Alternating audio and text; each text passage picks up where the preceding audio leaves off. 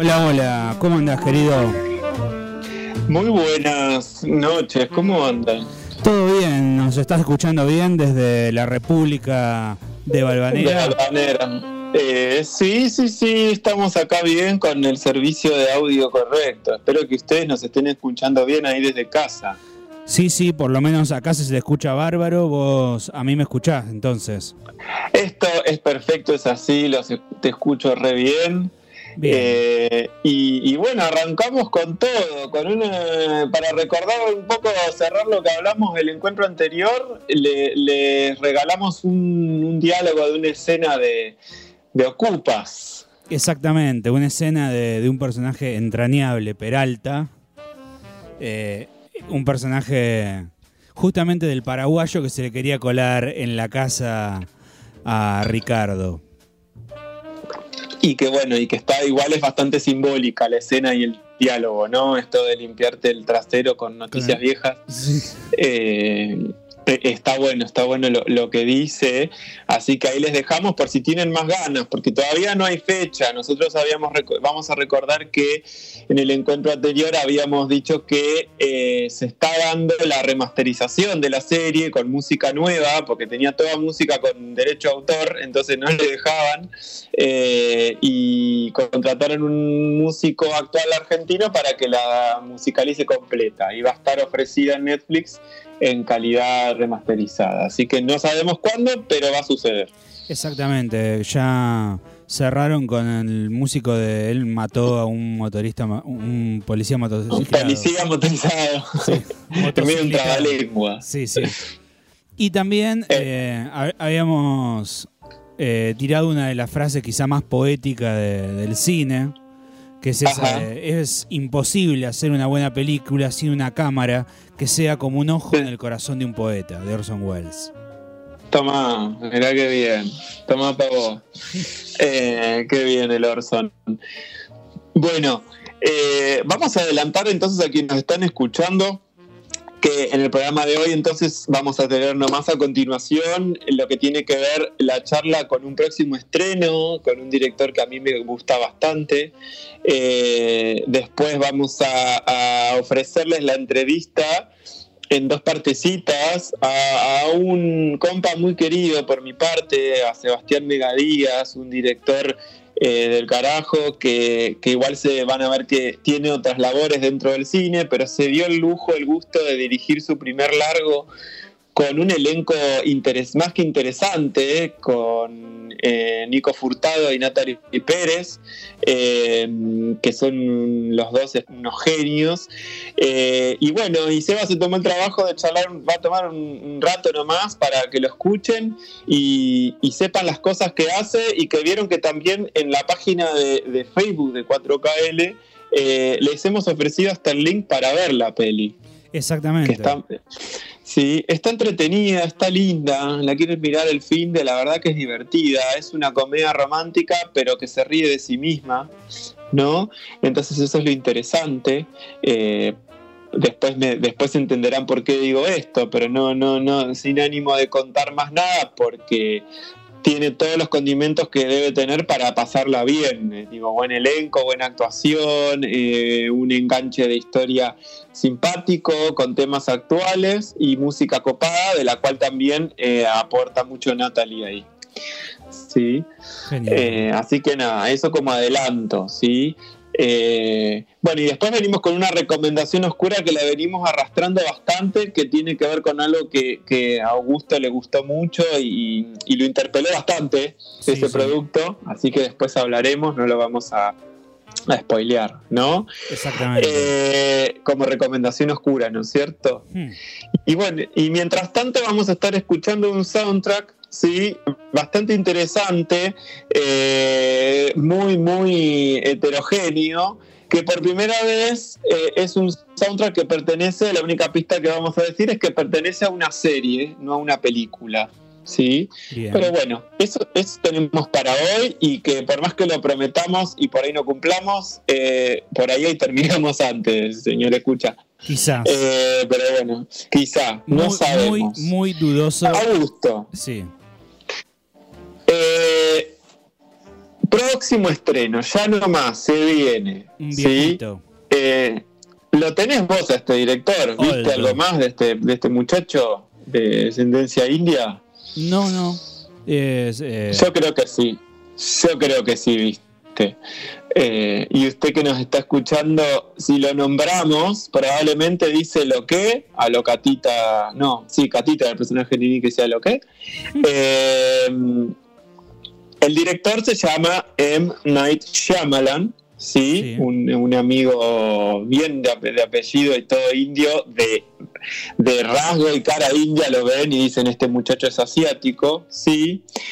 Eh, un director que, si te tiene la peli con la que levantó, pero la levantó, pero fuerte y hasta se volvió de culto, me vas a decir, sí, pues si no la viste ya puedes ir dejando el micrófono y poner, a, no sé, a tus gatos o algo, que seguramente la vieron. Bueno, bueno, bueno. Que es sexto sentido. Ah, sí, sí. Ah, sí, sí. Todos seguramente dijeron en casa lo mismo. sí. Sobre todo los más viejitos. Eh, claro, nos vamos a encontrar con un M. Night Shyamalan que es un ser muy extraño porque de pronto te crea historias espectaculares y de pronto historias que tenés ganas de ir a golpearle la puerta y decirle varias cosas. Eh, pero yo lo sigo queriendo mucho porque su forma de narrar es muy interesante. Eh, estamos hablando de una película que se llama Old, ¿sí? En traducción viejos, ¿sí? O vejez, si querés. Que le dejamos el tráiler también en la página. Tiene todos los condimentos que le gustan a Shyamalan. Mandarte todo el suspenso posible, que te, que te incomode todo lo que está pasando eh, y que no entiendas por qué y que probablemente le busque una vuelta de rosca rara con que a él le gusta meter siempre algo sobrenatural en sus películas, ¿no? Sí. Eh, porque en sexto sentido entendemos que tiene que ver con alguien que habla con los muertos. Eh, que yo estoy seguro que con sexto sentido, una persona que estudia mínimo un año de cine la vuelve a ver y dice, yo me podía haber dado cuenta instantáneamente de cómo era el final de esta película. Pero lo, que pegó fue la propuesta, ¿no? Nosotros no estamos spoileando nada acá porque hay gente que no la vio, entonces no. Claro. No vamos a decir no vamos a contar que el eh, verdadero final... bueno. Eh, eh, y bueno, Augusto, si te interesa la trama de Old, lo que vemos en el tráiler que nos va a proponer es una familia una locación. A, la cabeza protagonizada por Gael García Bernal, o sea que ya también puso un elenco que puede atraer a cierto público. Sí. Eh, y lo interesante es que lo que sucede en esta historia es que se, pone, se van de veraniego a pasar ahí un rato a una isla, se encuentran con más gente, pero se empiezan a dar cuenta que eh, empiezan a envejecer con mucha velocidad. De pronto van con sus nenes, eh, tienen una nena de un año y se dan vuelta y la nena tiene siete. Claro. ¿No? Y ellos empiezan a arrugarse y hay algo raro porque envejecen demasiado rápido hasta que obviamente fallecen, ¿no? Entonces es toda la búsqueda de, esta familia por resolver esta situación de cómo escaparse de esa isla que se ve, y se ve imposibilitada. Así que el trailer ya es muy a los Shyamalan, que nos suele prometer cosas que te, vas, te va a pasar eso y, y capaz que termina siendo mejor el trailer que la peli, lo tenemos que decir porque eso pasó mucho, por ejemplo, con, eh, con la, joven del agua. A mí me gustó, pero la verdad es que prometió más el tráiler. ¿sí? Hay una peli fantástica de él que me gusta, que a nadie le gusta, que se llama La Aldea. No sé si la viste. Mm, eh, eh, la, escuché mencionar muchas veces, pero nunca la, la llegué a ver. Bueno, también tiene una peli muy conocida que en su momento logró asustar. Yo la vi en cine y me acuerdo en Tandil y, me cagué, que fue Señales, esta familia que empieza a recibir señales alienígenas en su campo. Genial. Eh, y eh, bueno, y así varios éxitos, hasta que llegó una con Will Smith, que fue terrible, una que se llama After Earth, y, y con la que derrapó es con The Happening, ¿no? Esta historia que viene a anticipar algo actual de que las plantas nos pueden matar. Sí. No viste ninguna, ¿no, Augusto? No. Eh... te invito entonces para un buen fin de así cuando eh, estés solo o con alguien, es un gran plan, ¿eh? Bien, bien. Yo soy simplemente acá un comentarista de. Soy la voz de, doña de doña Rosa acompañando a un director. Está bueno, Augusto, así como invitar a, que nos estén escuchando a, también, ¿no? A algo que hayamos mencionado en otros programas, poder decirlo, vi, que me recomendaron, HDP, o gracias por esto, eh, también, ¿no? Sin duda. Inclusive si nos quieren escribir, eh, estamos, ahora estamos en vivo, eh, nos pueden escribir al 2262 63 3607. Fantástico. Y si no, en las redes como Instagram me encuentran como 4KL, sí, y en Facebook. Lo que necesiten ahí, recomendaciones, puteadas, sugerencias, eh, críticas, nos vienen re bien, porque nosotros somos solo dos personas que les gusta el cine y hacemos y, opinamos. Y tenemos el espacio, así que quien quiera también tener el espacio puede llamarnos y decir lo que quiera sobre cine, ¿no? Obviamente. Eh, Así que bueno, no nos vamos a extender mucho porque Shyamalan tiene una vasta carrera. Yo les mencioné algunas, eh, me quedo con The Happening como la peor, como con esta peli de que supuestamente las plantas emanan algo que lo, lo inhalás y te morís, ¿no? Sí. Nada, nada que ver con el que tenga que ver con el COVID o parecido, pero bueno, la peli fue bastante fiera. Eh, y, y vamos a decir algo más, tiene una trilogía que el muchacho se tomó su tiempo para hacerla, ¿sí? Casi, sí, 20 años. La primera que fue Unbreakable, ¿sí? En el 98, con este personaje de Samuel Jackson que supuestamente se rompe fácil y con un Bruce Willis que descubre que tiene poderes. Después vino la segunda entrega, ¿sí? Con este personaje tan querido que tiene un montón de memes, que tiene como 40 personalidades distintas. Sí, y la tercera entrega que se estrenó el año pasado, si no me equivoco, que es el cierre de esta trilogía de anti-superhéroes. Muy recomendadísima. Sí, eh, para quien la quiera ver o nos quieran opinar. Así que esto es los Coming Soon. Y como antes que me olvide, Augusto, esto que decíamos, bueno, nosotros recomendamos algo hoy, no la pueden haber visto, el próximo programa quieren recomendarlo, vamos para adelante. Como yo, por ejemplo, que se acuerdan que el primer programa de este, de este de, esta radio, de este Apocho Clolipsis, habíamos hablado del estreno de Cruella. Cruella se estrenó, la pude ver y no a mi gusto no defraudó para nada. ¿sí? Eh, muy interesante la propuesta que hicieron de esta precuela de, de Cruella, con una actriz me parece que eh, es justo el papel para ella. Eh, y, y, con unas licencias de vestuario bastante para realista de está ambientada en los años 70, pero de pronto los vestuarios de ella son muy trendy, muy actuales. La verdad que es muy interesante, larga la peli, ¿eh? Dos horas veinte me parece que dura, eh, para ser de Disney, ¿no? Eh, y, con licencias, te digo, interesantes, para... Vieron que antes se quejaban, que nos seguimos quejando que Disney medio que...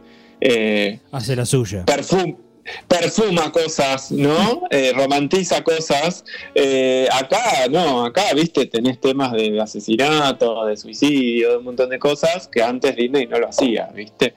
Eh, o de una mina electrocutando gente con una picana, viste, cosas raras. Y una mala, muy mala, que la hace Emma Thompson, que bueno, para mí ella es palabras mayores. así que bueno, eso les digo, por si quieren mencionar cosas que ya hemos hablado, yo ya les digo, vi Cruella y para mi gusto eh, fue satisfactoria, me gustó mucho. Bien. Eh, Godzilla vs. King Kong, también hablaste.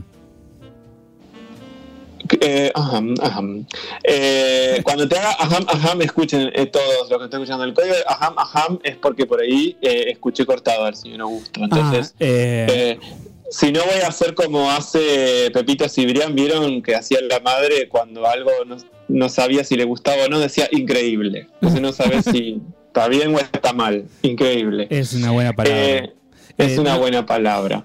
Pero bueno, Augusto. te decía, te decía eh, que también habías hablado de mm, Godzilla vs. King Kong. Sí, ¿la viste? No, pero vos. es verdad, en el primer programa hablamos de eso. Esta la tengo a la mitad. La verdad que no soy fan de esa peli. La empecé a ver y dije esto más de lo mismo. Así que voy a guardarme para esa pelea final que ya me la spoilearon todos los nenes con los que laburo. Así que no pasa nada, pero no la vamos a decir acá. Bien, bien. Bueno, entonces eh, queda recomendada Old, una película del director de Sexto Sentido. Exactamente, así que miren toda la de él. De una familia varada en una isla que de repente, misteriosamente, empiezan a envejecer de golpe. Esa es la premisa, una muy buena premisa para... Parece un cuento de ¿viste? De cortar. Sí, sí, realmente. una cosa rara. Onda Los Inmortales, el... Sí, sí, pero muy, o sea, es una premisa que de la cual se puede sacar mucho jugo. Sí, vamos a ver qué hace. Espero que no se la juegue con secuelas y eso, porque por suerte no lo hizo más que con esta trilogía, pero que fue pensada como trilogía y que dijo yo me voy a tomar 20 años en hacerla, no me importa nada. Eh, y no. Y por último, antes de irnos entonces al primer bloque, eh, tiene una serie muy interesante también que se llama Servant con respecto a la clonación muy interesante, ¿eh? bastante oscura. Y, una que metió la mano, pero dice que no, y que todos sabemos que la dirigió él, que es una muy buena versión, medio como de Hansel y Gretel, pero que son unos nenes que van a visitar a los abuelos el fin de semana, eh, y se dan cuenta que los abuelos mm, empiezan a comportarse medio raros esos abuelos. Eh, como de hecho que una de la, abuela se los quiere remorfar. Entonces es muy interesante esa peli. Creo que se llama El Regalo o algo así. Ah, tranquilo. Eh, así que bueno. Eh, le doy la palabra a usted, Gusto, cuando quiera, mándenos a este primer bloque y atentos al soundtrack. Bueno, bueno, entonces escuchamos el primer tema del misterioso soundtrack y después nos vamos a eh, la primera parte de la entrevista que le estuvimos haciendo a Sebastián Megadíaz.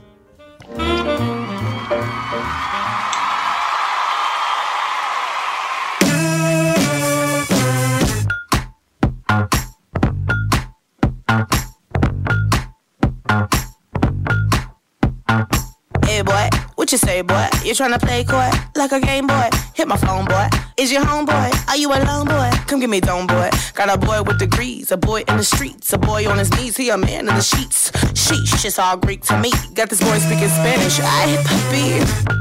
Baby, I don't need you. I just wanna freak you. I heard you a freak too. What's two plus two? four, three, two, out. Hey!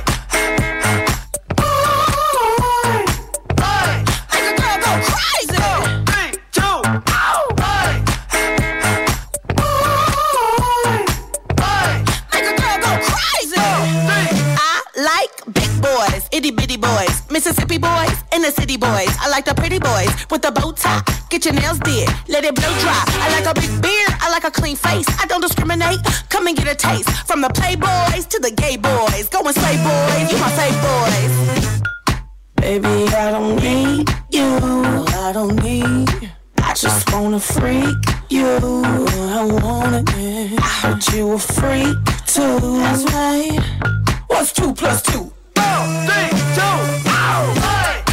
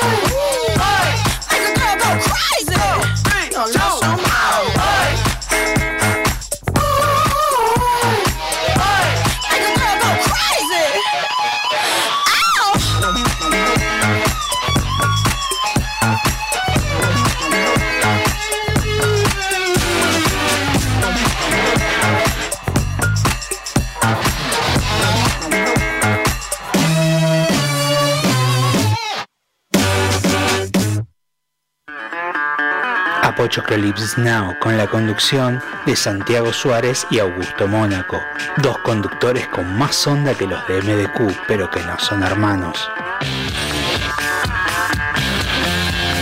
Bueno, acá estamos, eh, bienvenidos de vuelta, estamos en esta sección que ya es conocida, que se llama eh, Gente que hace cine, y, y se nos ocurrió llamar eh, a alguien que, bueno, que yo tengo la suerte de, de conocer, que el destino no... Mira, ahora vamos a charlar, pero el destino no nos hizo trabajar juntos pero sí compartir muchos contactos y amistades, ¿sí?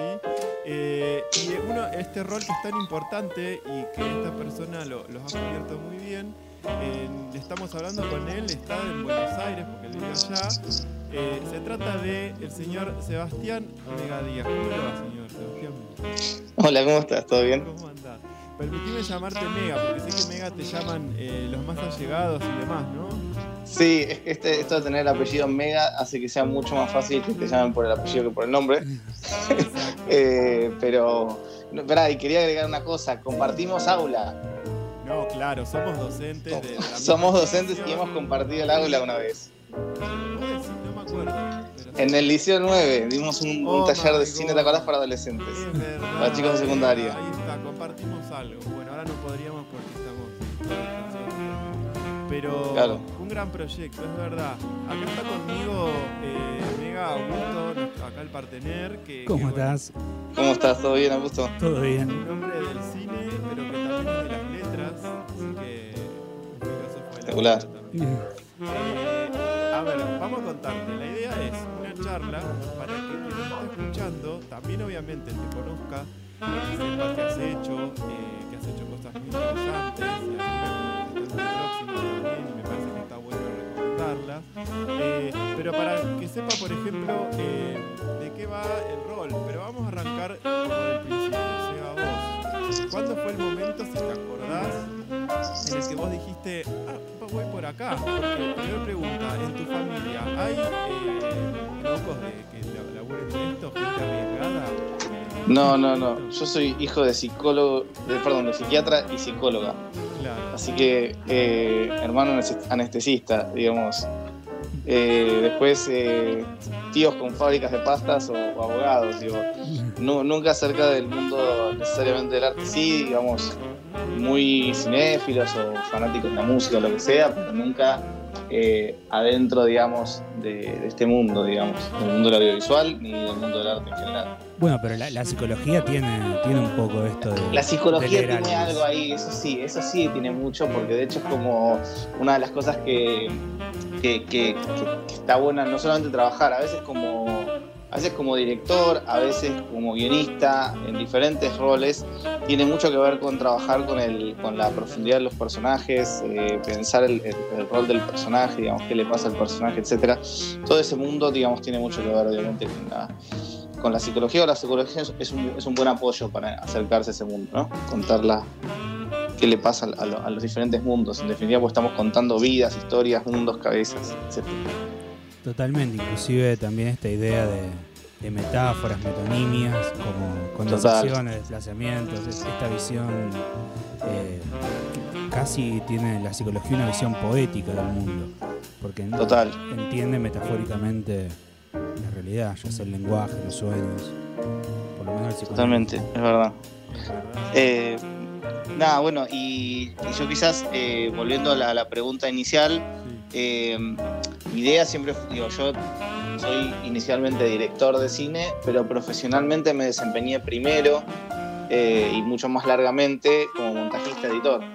Pero sí, mi, si, si bien lo, la decisión de ser director de cine apareció un día medio, como, medio sin, sin mucha razón, pero como que fue como una especie de, de sumatoria de cosas, de decir de, desde chiquito, digamos, yo tenía como, era muy fanático del anime y en el anime, eh, o lo, de los cómics, no, el anime solamente no, sino de todo, y desarrollaba como proyectos de cómics que iba a, que iba a, a dirigir, por decir manera, cuando tuviera mi estudio de animación y fuera grande, esto estoy hablando de los 13 años, 14, eh, en un momento todo devino en, en la materialidad, en que sea cine, en que sea real y en que se convierta en... O sea, dejé una cosa por otra, ¿no? Los dejé los cómics por los storyboards y, y, el, y, la, y la animación por el cine.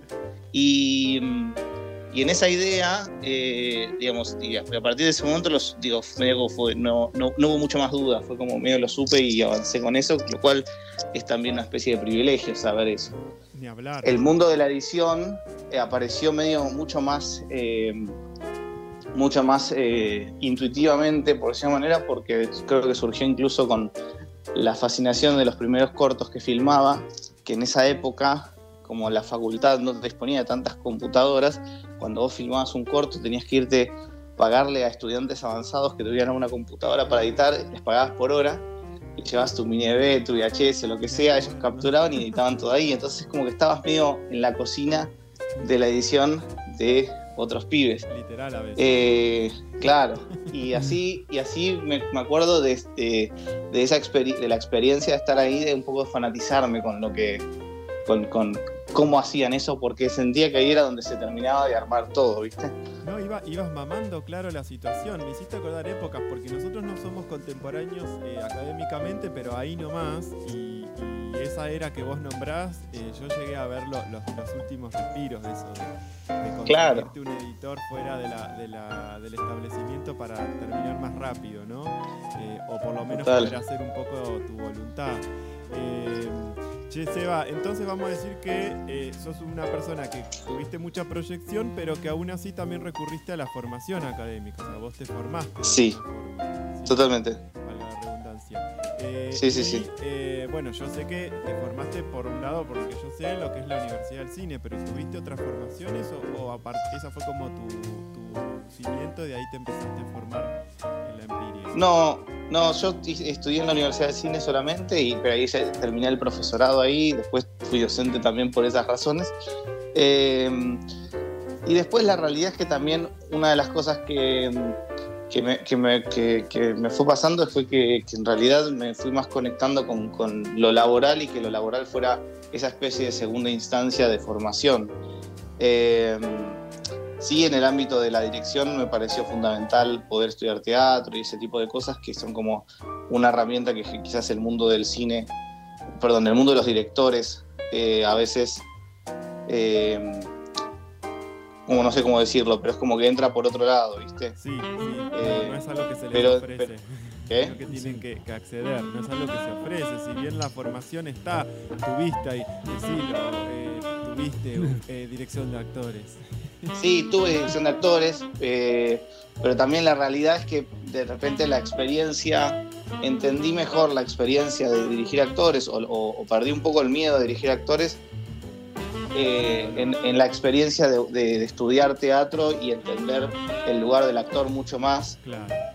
Eh, que quizás lo que se solía dar dentro del formato académico de la universidad estaba más, más, más pensado en función de el director autor que quizás eh, está más pensando en, en, otros términos que no tienen que ver tanto con el, no sé, como arremangarse y meterse en el barro con el actor, ¿viste? Claro, eh, de hecho digo, cuando todo tiene que ver con todo, si seguimos trayendo conceptos, que fue más que nada tu mundo primero, tu, crecimiento, en el director y en la actuación hay mucho de, transposición y de transferencia. Exacto. Pero no de, directamente decir, bueno,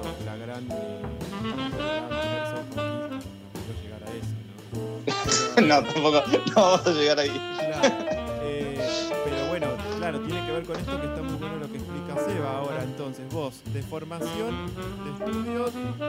Es, principalmente la universidad y después sí tuve algunas que otras, eh, pero más específicas, eh, talleres o cursos que tenían que ver con alguna aplicación de un programa en específico. Yo Em, en, el, sobre el final de la carrera trabajé en el departamento de edición de la facultad y tuvimos una especie de curso que nos ayudaba con algunos programas. Después hice algún que otro taller que las agrupaciones de editores o las asociaciones de editores, como yo pertenezco a una, a una de las asociaciones que se llama EIDA, eh, a veces da cursos y talleres de formación para que todos los editores se puedan seguir formando y adaptándose a veces en cuestiones que son más conceptuales, como puede ser como la formación en el momento de ser, eh, de, encarar el montaje de la estructura en el cine documental, pero a veces también a cosas específicas como por ejemplo eh, las, herramientas en el Final Cut X para conocer eh,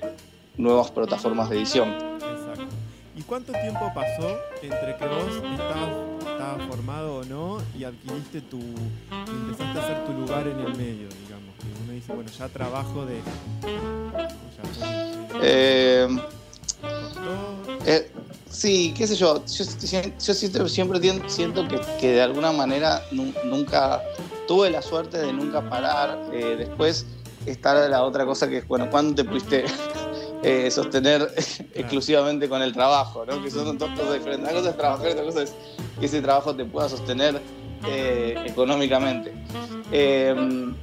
A mí lo que me pasó es que, y lo que me parece que es espectacular para todo el joven que está formando y demás, y que, siempre recomiendo cuando doy clases también, es que hay que aprovechar la instancia de los años de formación, cuando uno es joven, cuando uno tiene que no tiene responsabilidades eh, económicas por encima de uno, dedicarlas exclusivamente a producir y ganar experiencia.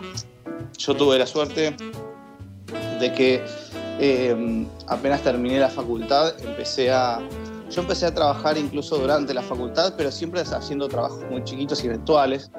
Eh, y digo, de editar cortos. Eh, me acuerdo que en segundo año desarrollamos un, largo con amigos que editábamos entre todos por fuera de lo que era la currícula de la facultad. Que, la película obviamente había sido un desastre, fue un desastre, como no podía ser de otra manera, pero que fue una gran fuente de, experiencia. Eh, y así de esa manera em, trabajé mucho en lo que sería el, formato independiente los primeros años, enganchando cosas que tenían que ver con el mundo profesional. Mi primer trabajo, cuando terminé la carrera, fue entrar a trabajar en una productora que estaba trabajando para Canal Encuentro en televisión eh, como editor.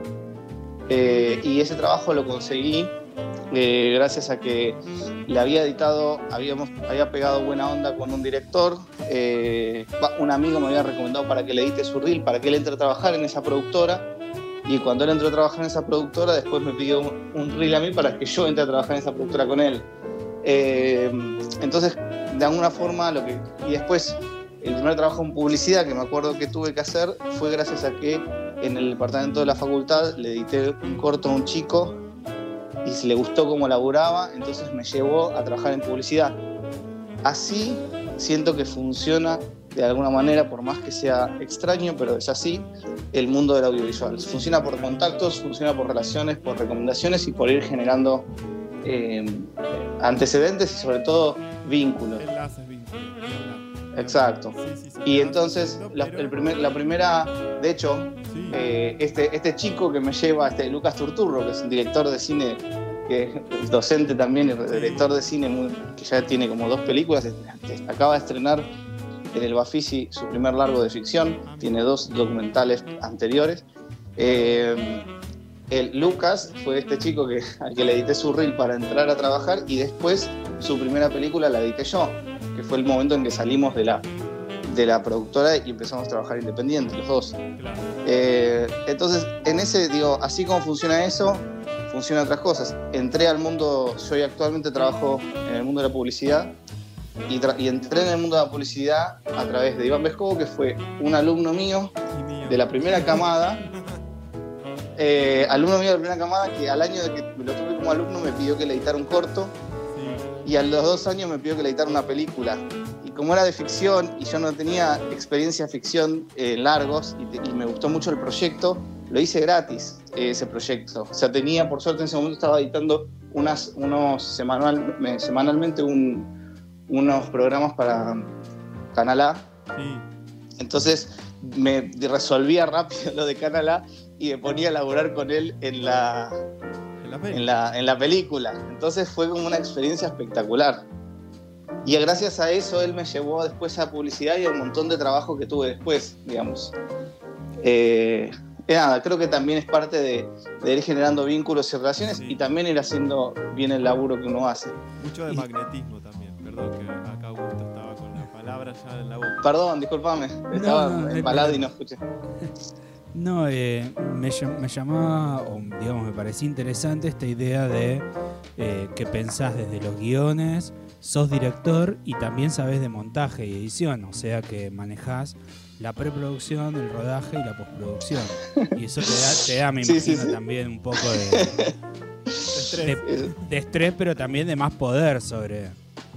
Sí, yo creo que también, eh, esta es una sensación muy, muy una, idea medio rara, pero que también siento que el hecho de, tener la cabeza de director y de escribir mucho y, y a un punto ser, ser guionista de muchas cosas propias, también me pone, me, dio herramientas al momento de sentarme con otro director y poder charlar eh, de un poco, un poco más de igual a igual, ¿se entiende? Claro. Eh, que siento que es lo mejor que le puede pasar a un director cuando tiene un montajista que le puede le puede discutir las ideas, en el mejor de los sentidos, ¿eh? como en función de un objetivo común. Eh, de hecho, lo más lindo, yo uso mucho en mis clases, eh, yo doy, soy, cuando dije que soy docente, soy docente casi exclusivamente hace más de 10 años de montaje, así que doy clases de eso. Y uso mucho un texto que a mí me parece muy lindo, que es un texto de, de Walter Murch, que se llama En un parpadeo, porque me acuerdo además que cuando en un momento me tocó eh, lo estaba, estábamos terminando el corte de esta película de ficción que les contaba, que se llama Ratas, está en, está en, cine, en Cinear, si lo quieren ver, eh, de Iván Vescovo. Esta película, eh, releyendo el libro que había leído cuando había estudiado, tuve como una sensación de que el, todo lo que el pibe decía, este Walter Murch, el pibe, señor grande ya, ¿no? Pero yo digo pibe, era, era lo que me estaba pasando a mí o lo que yo había vivido, como que hablaba de muy desde un lugar de experiencia conceptualizaba desde la experiencia, lo cual me parece espectacular. Y hablaba del, concepto de encontrar la película con el director, con este concepto casi aristotélico de que como las ideas están ahí, uno las baja, ¿viste? Como le estoy golpeando esta piedra y de golpe freno porque esta es la punta de la nariz de Miguel, del David y sigo por acá, así descubro el brazo, bueno, así un poco saber que dentro de todo ese material que se filmó, ahí adentro está la película y la vamos a encontrar juntos. Esa sensación que yo experimenté de vuelta, parece abstracto, intuitivo, eh, pero solamente me sucedió en cine y solamente me sucedió cuando tuve una muy buena afinidad con un director al lado, en la que estábamos los dos buscando la película juntos y compartiendo la cabeza. Eso fue eh, los momentos en los que pudimos llegar a ese corte final, que era la película que estábamos buscando perdida dentro de ese material. Y eso es una de las sensaciones más espectaculares que hay en el cine.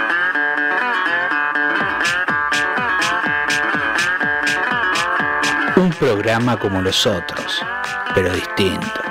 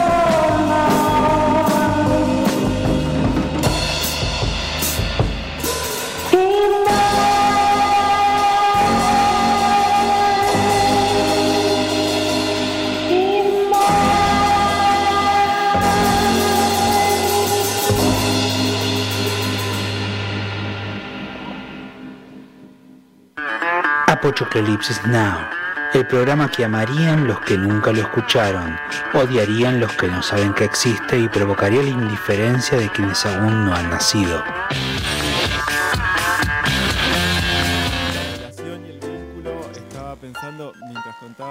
esta forma que me pareció espectacular de explicar cómo es la vinculación en, un equipo, porque nosotros siempre lo hablamos más desde lo didáctico o, técnico, de decir, bueno, eh, o hasta cuando yo también doy clases, que es más la parte práctica mía, de decir, mira, no tengas miedo de, recomendar o de ofrecer propuestas al director, porque va a tener la última palabra, pero siempre está la posibilidad de armar juntos este relato que camina. Pues el director, nada, te manda un besito, está todo bien. Yo creo que, que, un poco que el director cree que tiene la última palabra, pero la última palabra siempre es del montajista. No sé qué No, no, no, no es el montajista, no, no digan eso. El montajista el montajista la juega de psicólogo. La experiencia del montajista es. O sea, el, montajista te puede manipular, sí, puede, llegar a pasar esa situación. Pero sobre todo es el psicólogo que. Porque, ¿qué pasa? Hay una cosa, el otro día justo lo, lo hablaba y me parece clarísimo para explicar la situación.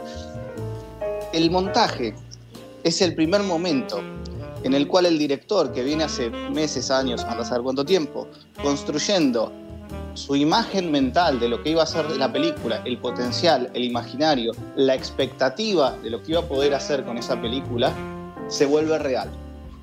En el rodaje todavía está diciendo, bueno, quizás este plano no, pero tal cosa, pero quizás puedo, todavía no sabe lo que va a hacer.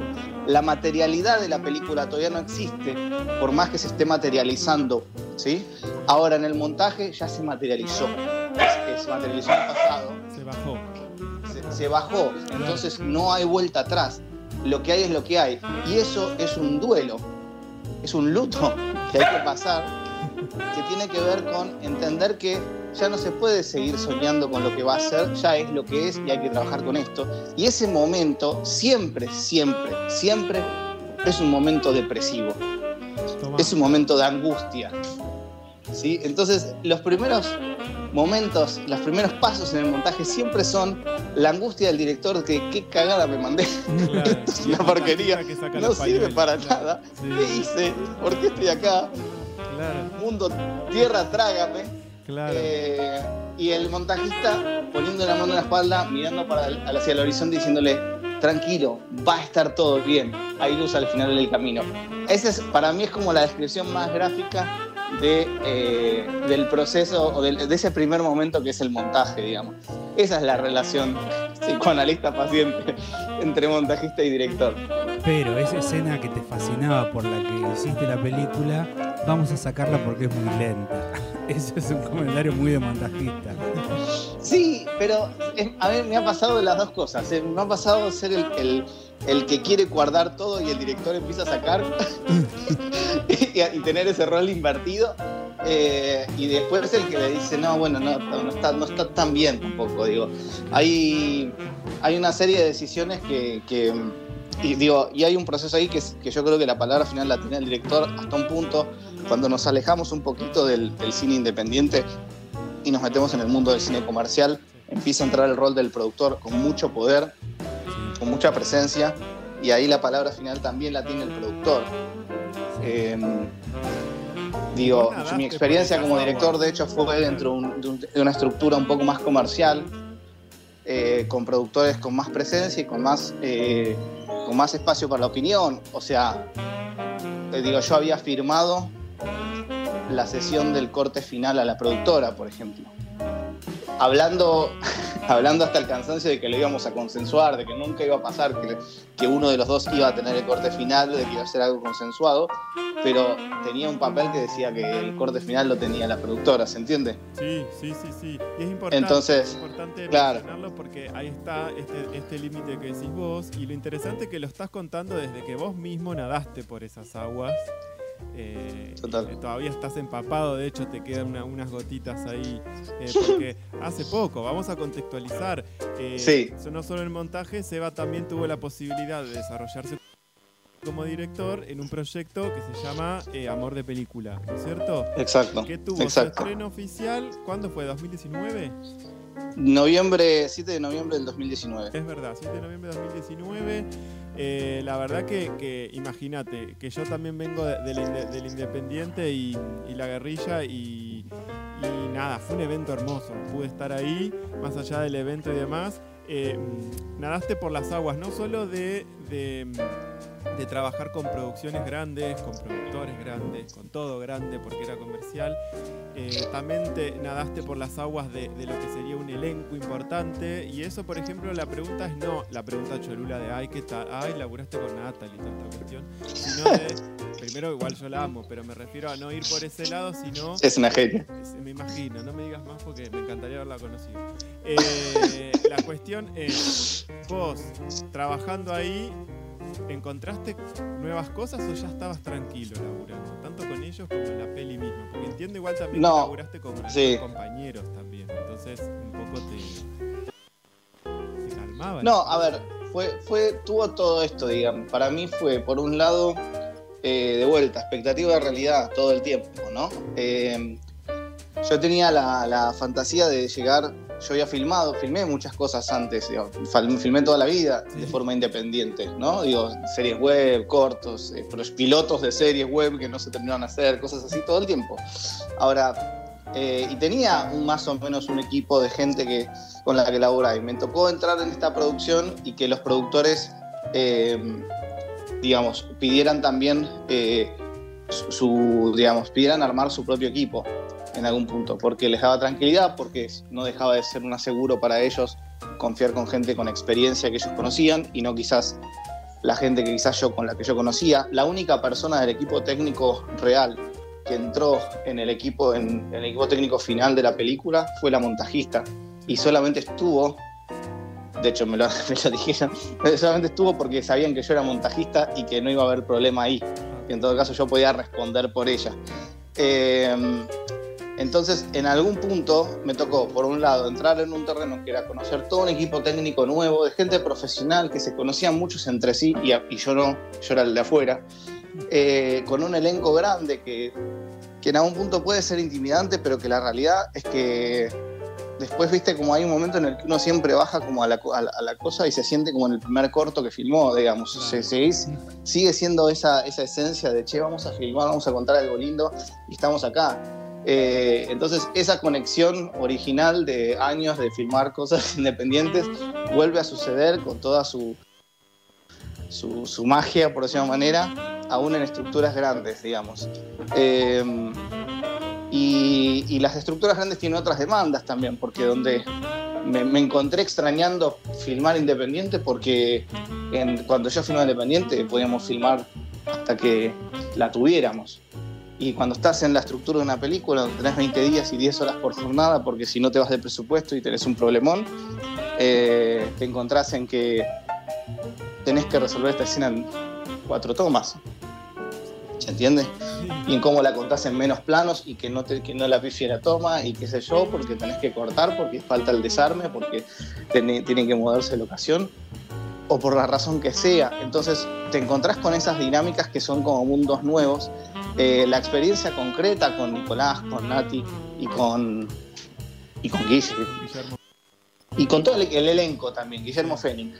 Eh, fue espectacular, digamos, fueron todos mágicos, fue como eh, yo, en el, momento, con todo lo, extraño que podía hacer entrar en, el, en un equipo técnico prearmado, nada, primero por un lado como que en vez de sentir que entraban en, gente desconocida, terminé saliendo con un montón de amigos y gente con la que quiero laburar toda la vida. Y después, eh, eh, con el elenco, es donde me encontré cómodo como pez en el agua como director y como, como parte de esa película, digamos. Es, fue lo más lindo que me pasó fue trabajar con ese grupo humano, sea el hablando del elenco y del, y del, y del equipo técnico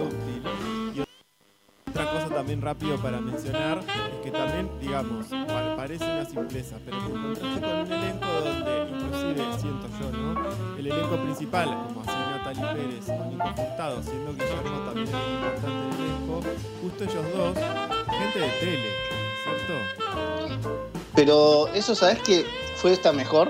Como, eh, igual, te digo por qué fue mejor, porque en la tele tienen, se ven obligados a ganar una, una gimnasia eh, que para esto que yo te digo, de tener que resolver escenas rápido, es, es espectacular.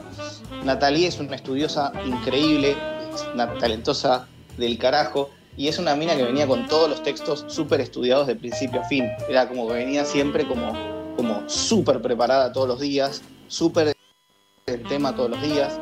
Incluso también eh, con todo lo que para ella implicaba, porque esta era medio su primera película también, y un protagónico y comedia romántica, donde estaba muy puesta al frente, y encima la película en sí tenía esta contradicción de que por otro lado era una comedia romántica que se, un poco se quebraba como género y, y había mucho drama también, ¿viste? Entonces de golpe surgía todo esto otro, que era también sacarla de ese lugar tan, común, común para ella, que era el de hacerse la divertida y la graciosa, y de golpe tener que explorar emociones y profundidades, eh, que obviamente para mí como que las pasó y las, las, rompió, ¿viste? Eh, y, por otro lado, Nico, que es un, un chabón que es un, genio total, que, que, una, que tiene un. Que, que quizás la parte así como ella estaba preparada y vos le decías, bueno, en la, mitad de la letra A, agarrar el florero y apoyarlo allá, y lo hacía todo perfecto, como él quizás era menos estructurado, o sea, estructurado no es la palabra, era menos eh, preciso en esas cosas, pero tenía un nivel de exigencia, de autoexigencia, eh, muy interesante, era el que se te acercaba y decía, che, dame una toma más, que, quiero probar una cosita, a ver, y tenía una cosa de de entender que el vínculo entre nosotros era fundamental y yo siento que para mí el desafío de la película cuando me senté ahí era como, bueno, tengo que hacer que, digo, son personajes que son una pareja estable hace muchos años y estos dos pibes se están conociendo acá. O sea, se conocían de haberse visto en dos fiestas de lejos. Acá tienen que ser una pareja hace siete años, eh, duermen juntos, ¿no? Entonces, eh, había que generar una química y yo siento que la química pareció que ellos se recontra entendieron eso y se recontra lanzaron a eso y recontra apareció, ¿viste? Eh, y eso solamente habla del nivel de profesionalismo y de, de, lo, de cómo lo bueno que son los dos. Son espectaculares. Es un placer. Está bueno, Seba. Eh, ahora esto que lo comentás, que me, parece maravilloso, a vos te parece, eh, lo, lo conviene también decir, mírenla, ¿no es cierto? Porque ahí van a chequear, o sea, van a chequear esto que vos estás contando, ¿sí? La vamos a, Totalmente. La vamos a, a ofrecer, obviamente, en las redes, pero nos tenés que contar si está, disponible, está en Cinear y demás para ver. No, está, está, en un proceso Todavía. extraño que, yo, eh, de vuelta hablando del mundo de, lo, de, las estructuras comerciales, eh, uno no termina como de, entender 100%, pero está en este momento está el Fox Premium, que creo que ahora se llama Stars Premium, que por Flow, ah. si tienen el pack se puede ver está en DirecTV Go, que DirecTV fue como coproductor de la película y entonces tenía, digo, cuando se estrenara la película el año iba a, estar, iba a estar disponible en su, en su plataforma.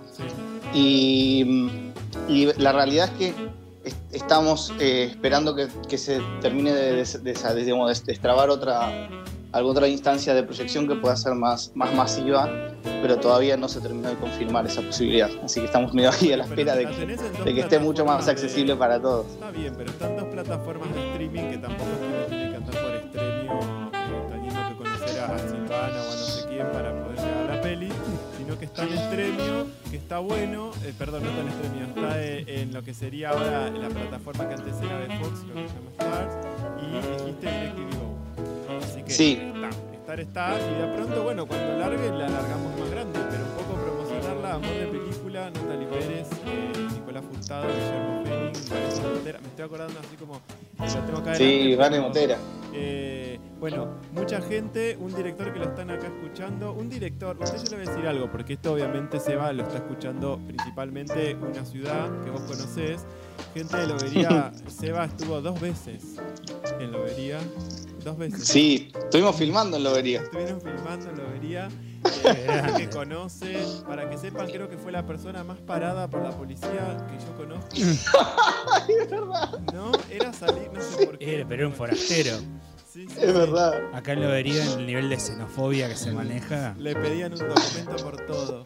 Eh, la invasión de los bárbaros. tuve, tuve, esa suerte, no sé por qué, pero me, debían ver. Me, le llamaba la atención de, por alguna razón. Y nos queda hacerte entonces la pregunta descontracturada, pero a ver para dónde sale, que sería: Vos tenés, vos ya nos contaste las áreas que has visitado, pero a mí me gusta hablar, por ejemplo, mezclarlo astrológicamente. Yo mm. siempre digo que soy foquista con ascendente en DF y luna en reflectorista. Ah, qué, difícil eso. ¿Vos dónde tenés tu ascendente y dónde tenés tu sol, por ejemplo? Pará, eh, espera, estás hablando de. Tu signo, por ejemplo, tu signo sería qué? Montaje, dirección. y. Pará, y, pero a ver si, para entender la lógica, eh, porque viste que astrológicamente el ascendente es, es como tu misión en la vida, como lo que aspiras a hacer un poquito más. Sí, Es la lo que aspiras a hacer un poquito más. Es tu más. Y, claro, el otro es lo que te sale solo, lo que sos. Eh, y la luna es, ¿qué, sería? Como tu mundo interno. Claro, en realidad la luna sería como ese lugar. Si a vos te dicen algo, tu primera reacción es tu luna. Lo pensás dos segundos y ya, te, ya es el sol. Ok bueno, ahí me meten en un quilombo. Yo creo que mi luna es, guionista, eh, mi ascendente, este, está, estoy en la duda en realidad, pero bueno, mi, ascendente tendría que ser eh, eh, director y mi, y mi, y mi sol montajista, pero por una cuestión de cómo se dio la vida así. Pero si no, yo creo que yo, yo soy director, digamos, ante todo, que devino, que devino un montajista. entonces, sí, creo que si lo digo esas palabras tendría que ser Sol en director y, ascendente de montajista, ¿no? ¿Es así? Bueno, habrá que chequearlo. Miren Amor de película y miren qué se nota más, el director, el montajista, la parte de guion. Eh, y bueno, Seba, un placer, eh, porque nos diste un montón de, datos, más que nada de lo que es la, elaboración y la, y la manufactura del cine, que sos una persona que atravesó todos los espacios y que inclusive estableces que te sigue gustando más la parte, como vamos a decir, independiente, que venías hablando y digo, bueno, todo tiene que ver con todo, porque te desarrollaste mucho con Iván Vesco en Errata y hace un tiempo ya la entrevistamos a Sol, por ejemplo, que ella sí. ayudó en el proceso revelado, por lo menos. Sol, pará, digo una cosa, Sol fue la DF de mis primeros cortos de primer año y segundo año. Ahí está, mira. Todo, todos mis primeros, eh, en tercer año filmé un corto en fílmico y ella fue la camarógrafa, me acuerdo. Ahí está. Eh, nada, con Sol fuimos compañeros de curso, estudiamos juntos desde los primeros pasos. Mira. Eh, una genia, Sol. Así que bueno, eh, Seba, eh, muchas gracias por, bueno, por, aceptar la llamada. Te van a estar escuchando mucha gente, te avisamos.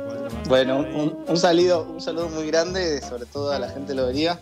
Eh, y, nada, me, vienen todos los recuerdos de esa experiencia tan linda que fue pasar por allá, filmar y bueno. Y que te pare la policía.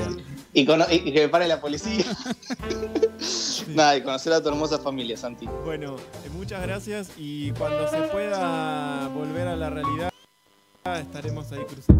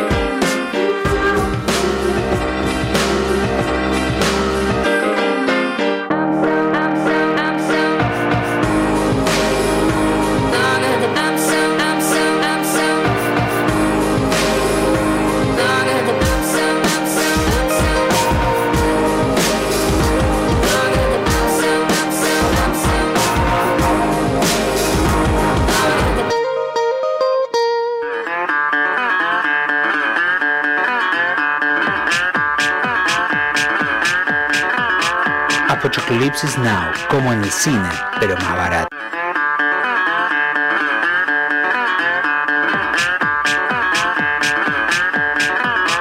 Apocalypse Now, como en el cine, pero más barato.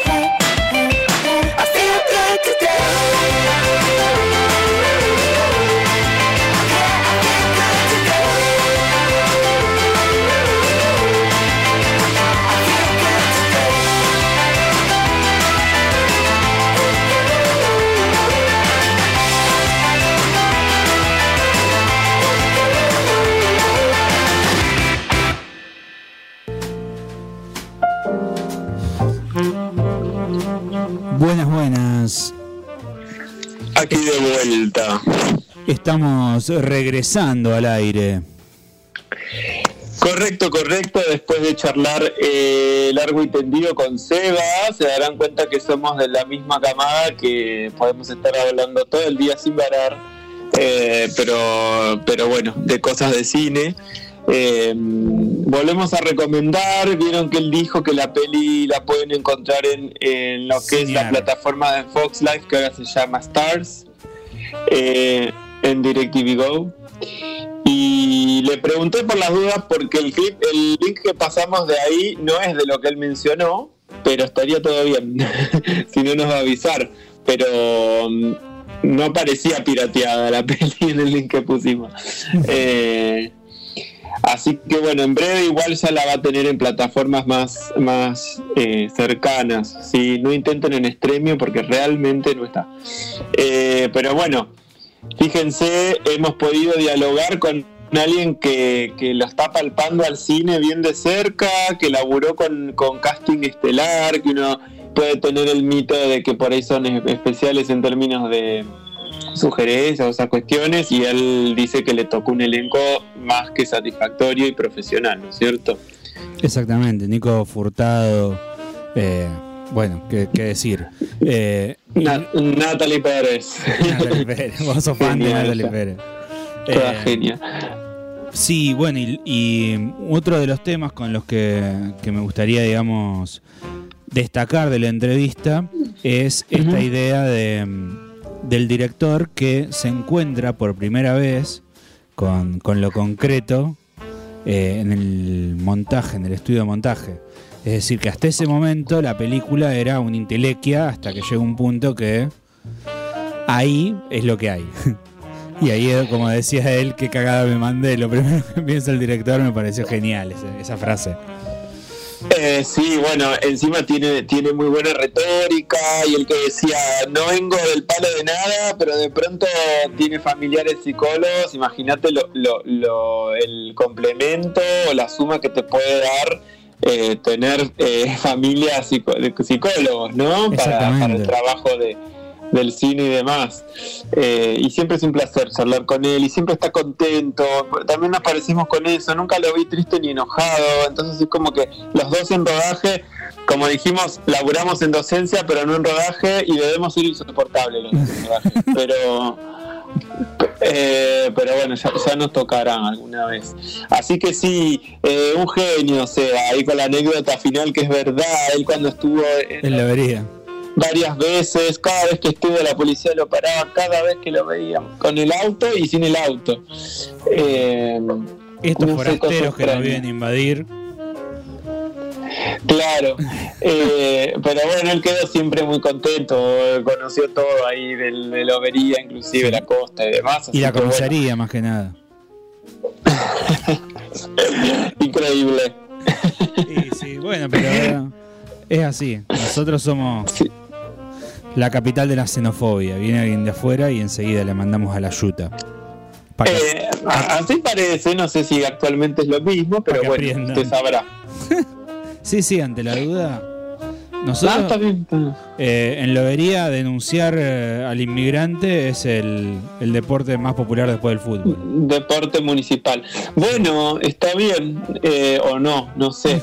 eh, vamos a salir de este entuerto en el que usted ha querido meterse solo y eh, vamos a ir ya, miren qué maravilla, al bloque 3, ¿no? Al último bloque. El bloque, eh, el bloque 4, eh, porque el 3 fue la segunda parte de la entrevista.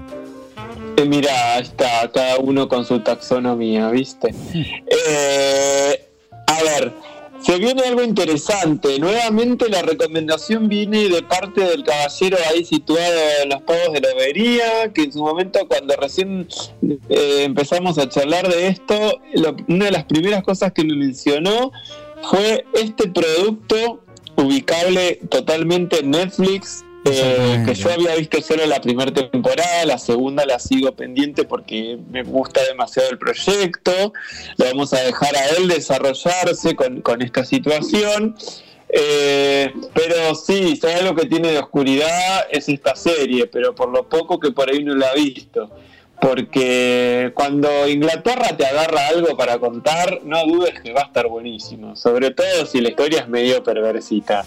¿De qué estamos hablando, señor Augusto? Vamos a hablar un poco de una miniserie que está basada en un cómic, para variar, eh, con todas las propuestas que venimos haciendo, al menos de mi parte, eh, y que se llama The End of the Fucking World. O sea, el fin de el puto jodido mundo. Exactamente. ¿Me lo puedes decir otra vez en inglés que fue fantástico? The end, the end of the fucking world. Ahí va. The end of the fucking world. Somos re políglotas, loco. ¿Viste? Qué bien. Sí, sí, sí. bueno, y, de qué va esto, Gusto? Porque es perversita, aunque ya la intro de la serie eh, propone que decís, ah, a ver, ¿qué onda? Bueno, es exactamente, es una serie eh, de humor, de una comedia negra británica, eh, con un humor británico basado precisamente en, la inexpresividad de, los personajes, en este caso el personaje de James es un personaje eh, completamente inexpresivo y donde vamos a encontrar un contraste completo entre lo que el personaje hace y lo que el personaje piensa. Eh, y por otro lado tenemos un personaje femenino completamente impredecible, eh, que digamos se presenta como un personaje sumamente fuerte, decidido, rebelde, pero en realidad, eh, al igual que James, en el fondo son dos chicos que han hecho lo que han podido con sus vidas.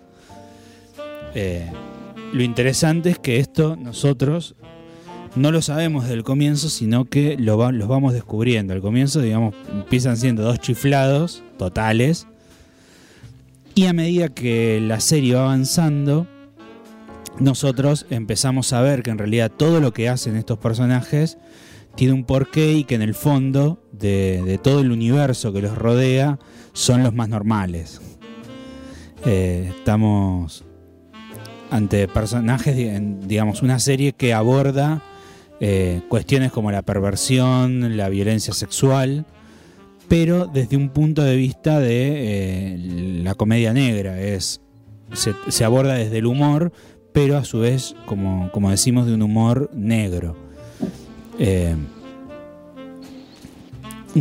De vuelta, esta idea del contraste entre música y, y situación eh, ya de por sí, por ejemplo, donde aparece el, aparecen los personajes, los nombres, se, congela un fotograma y los nombres aparecen eh, cruzándole la cara al personaje, cosa digamos que estaría mal en cualquier contexto de, donde se iría ubicada una gráfica.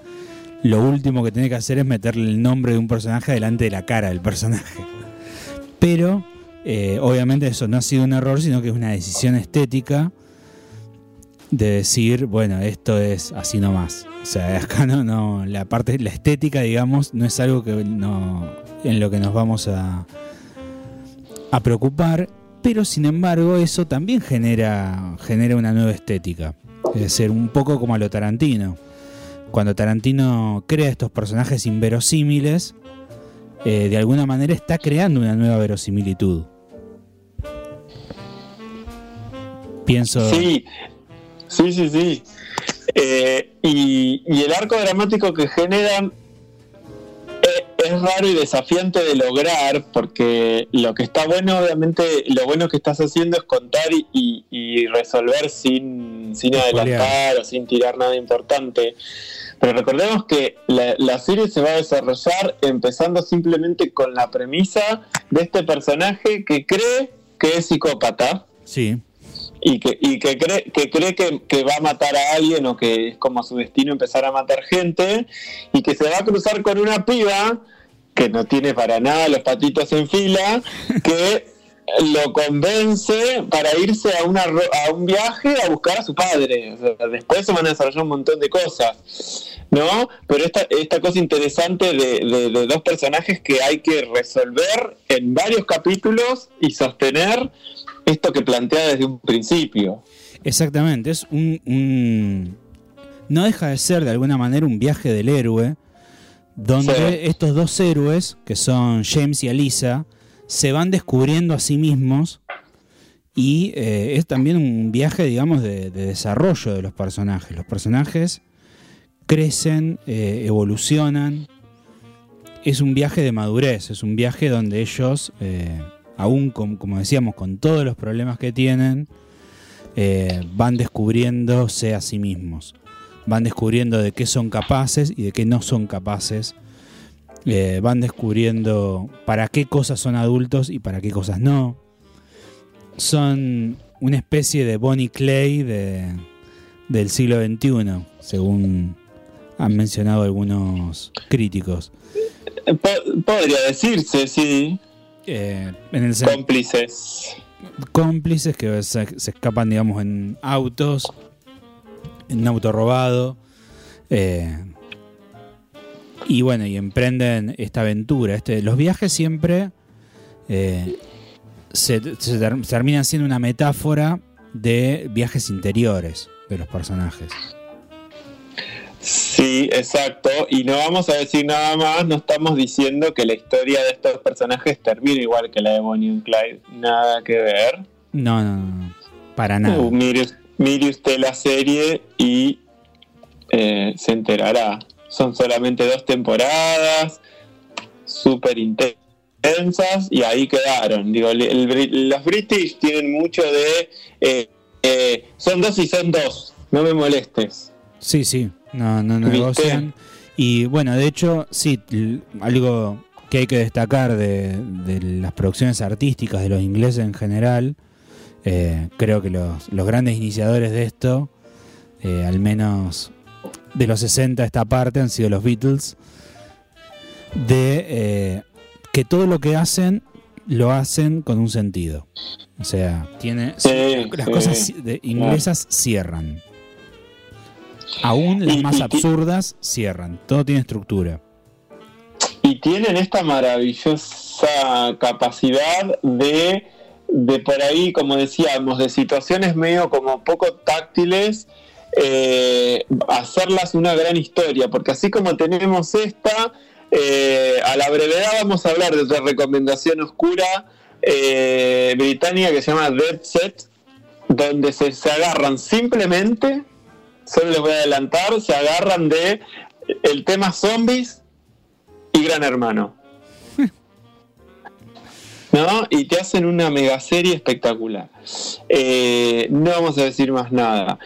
Eh, entonces usted recomienda, ¿para qué momento de la vida de uno ver esta serie, por ejemplo? ¿En cualquier momento? Sí, yo creo que por ahí... Eh, no, no sé si, si yo, por ejemplo, si lo hubiese visto en la adolescencia, no sé cómo hubiese reaccionado a la serie. Eh, uno la ve, digamos, desde, la adultez y, le percibe otras cosas. Porque hay escenas, digamos, que más allá de todo son escenas como muy fuertes. Y no sé, estamos hablando, como dijimos, violencia sexual, eh, abuso eh, explícito e implícito, de todo tipo y color. Exacto, exacto. Sí, tampoco está pensada para un público adolescente, ¿no? No, no, yo creo que creo que no y no sé, eh, insisto, cómo lo percibiría. También yo creo que tiene que ver con la, tendría que ver también con la madurez del adolescente que la mire. Sí. Pero eh, inevitablemente yo la veo ahora la serie y nada, hay cosas que me parecen espectaculares, recursos.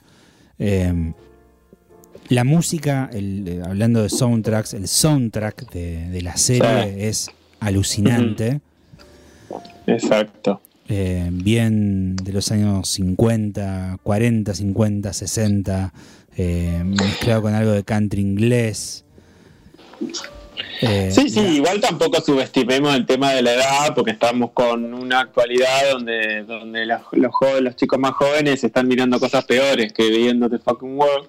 Eh, y, no subestimar lo que le pueda generar en esa persona, pero sí tener las reservas correspondientes, porque sí es verdad, trabaja temáticas que en términos de adolescencia están medio a flor de piel esas cuestiones.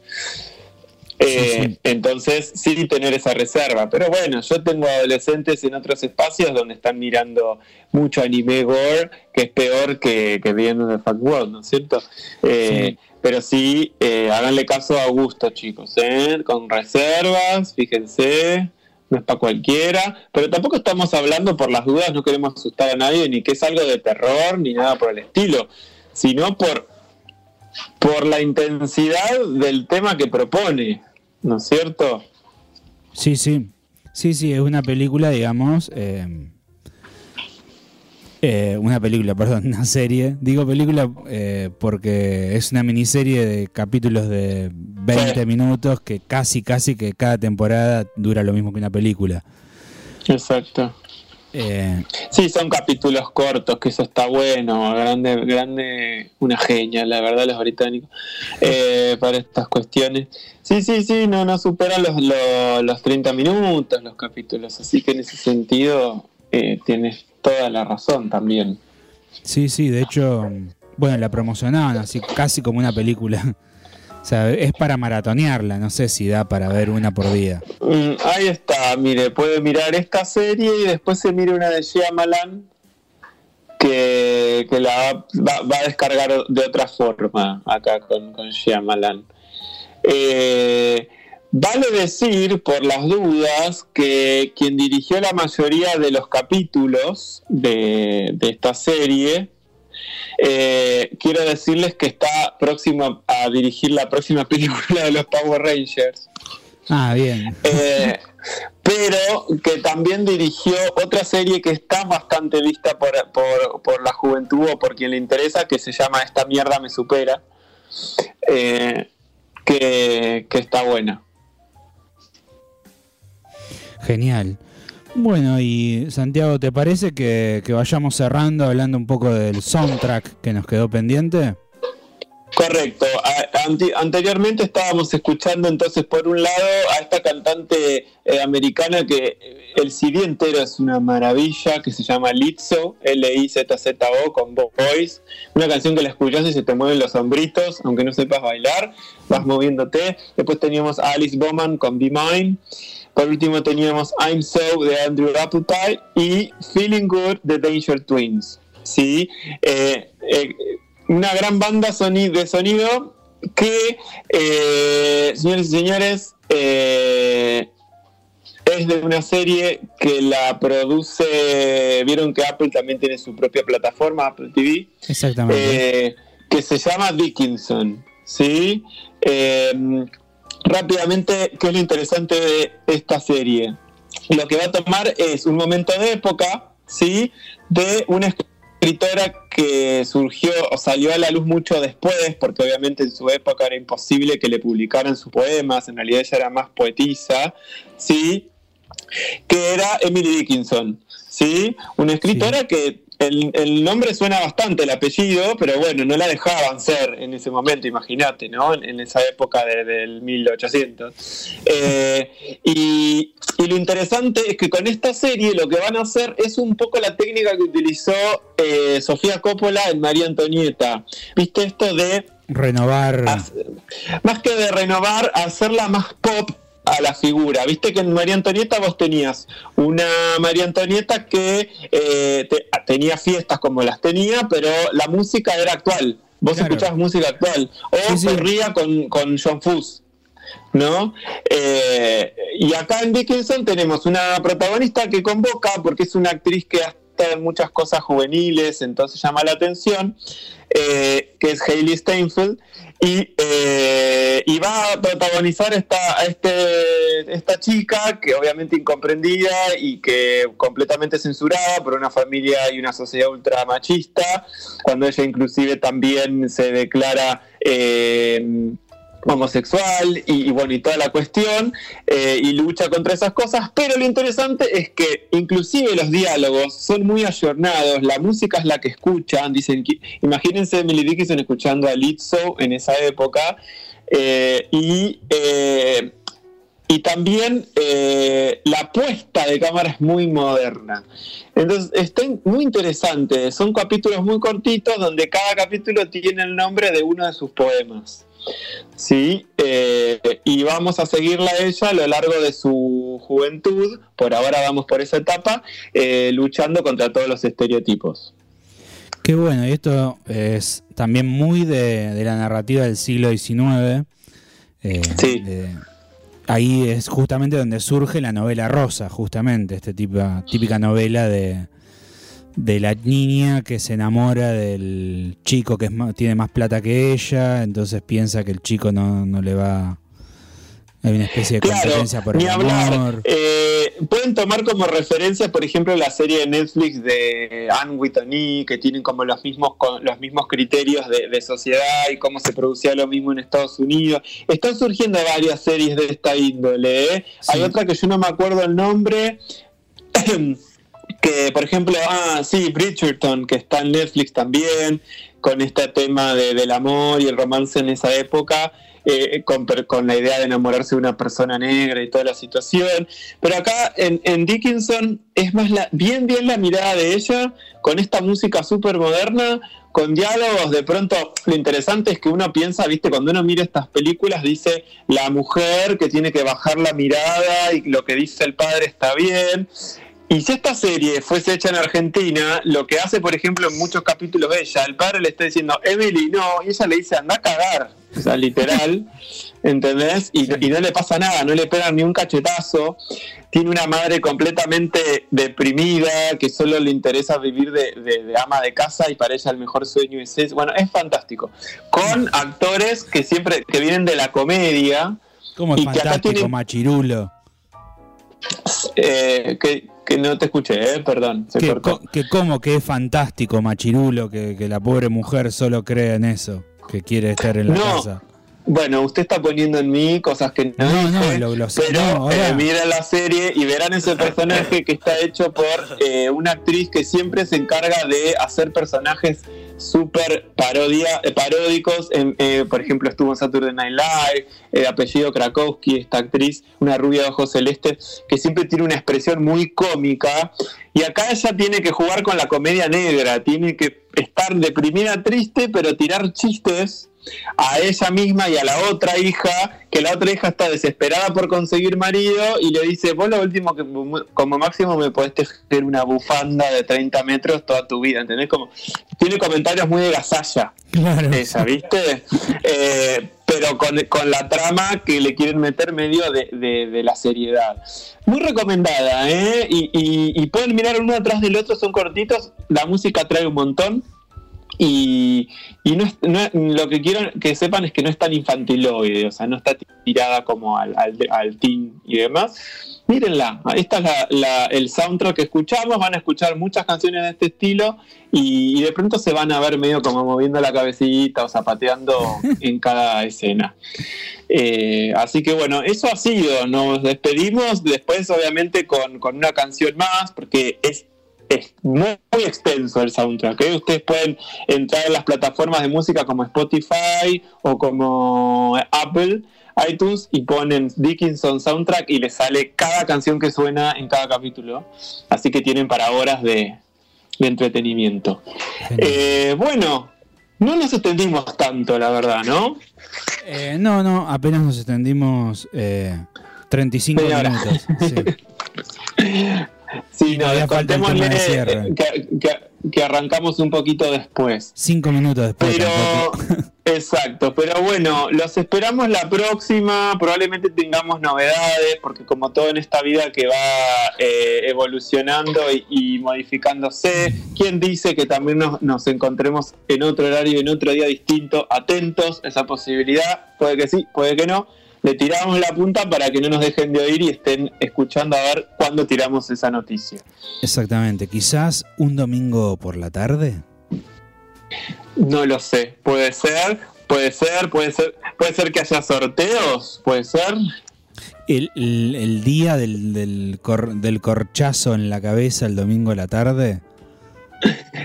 ni hablar. Y hasta que puede, por ahí 4KL les, les regala, les regala, les sortea unas facturas. Eh, y listo, cocinadas por Augusto, obviamente, ¿eh? No ah, Sí. Eh, unas tortas fritas o si no una picada de Antonella, cosas que pueden surgir. Bueno, eh, vamos a ver si, gestionamos Así que bueno, muchas gracias. A ver si vamos eh, a gusto. Si Antonella Coppola está escuchando ahí que, que mande un mensaje eh, confirmándonos si, si nos podemos sortear una picada. Te regalamos una suscripción a Estremio gratis. si hace una picada. Bueno, Augusto, nuevamente muchas gracias. Hoy tuvimos el, lujo de, tener un operador ahí de radio eh, con nosotros. Eh, Más o menos, casi Volcamos, ¿eh? Casi volcamos aquí. Ahí, ahí está, pero para eso estaba usted, para recibir con la ambulancia a, los heridos. y bueno, y por mi parte los dejo, me voy a alimentar a, a, mi pequeña cachorra que está acá, no sé si escuchaban por momentos este sonido. Estábamos ahí jugando. El juguete de la esto es, esto es entre casa, yo no estoy en un estudio. ¿Qué va a ser? Así es. Bueno, eh, sí, nosotros estamos acá en un estudio y tengo a mi gata arriba de la mesa eh, tirándose para que le haga mimos.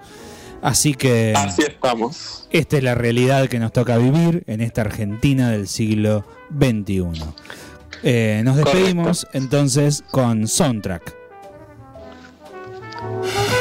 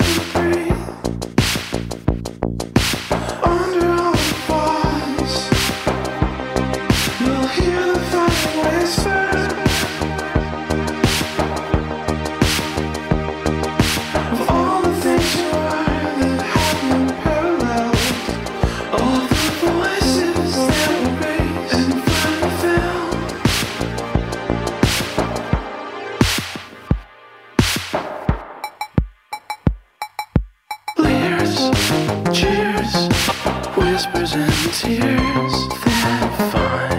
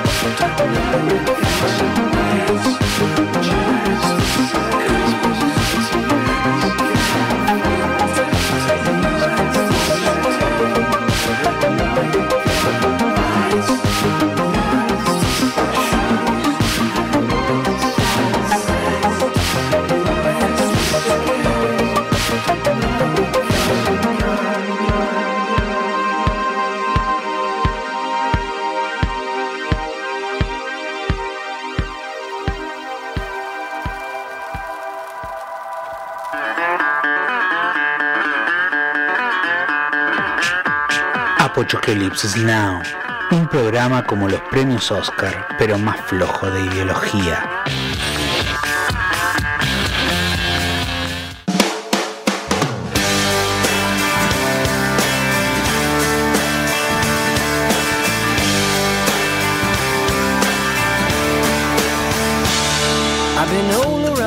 A new sensation, but it doesn't really matter in this generation. The sophomore slump is an uphill battle, and someone said that ain't my scene. Cause they need a new song, like a new religion, music for the television. I can't do the long division, someone do the math. For the record label puts me on the shelf up in the freezer.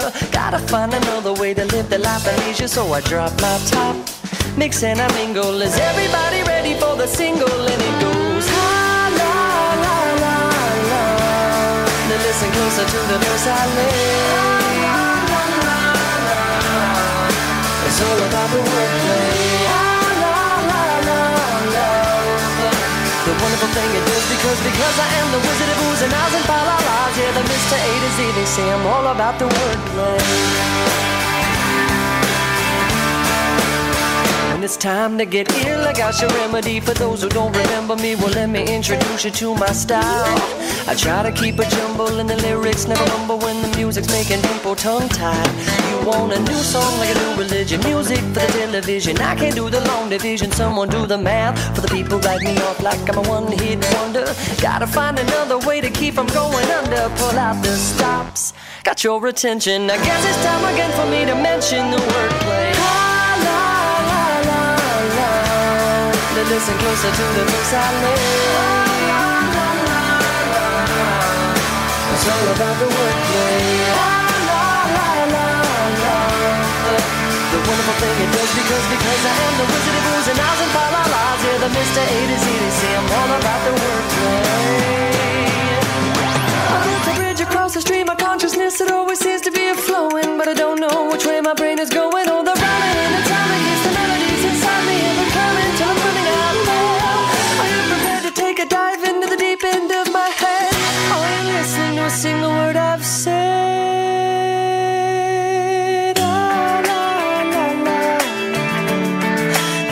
Listen to the words I say. La, la, la, la. I'm sticking to the wordplay. La, la, la, love. The wonderful thing it does because because I am the wizard of oohs and ahs and fa la la.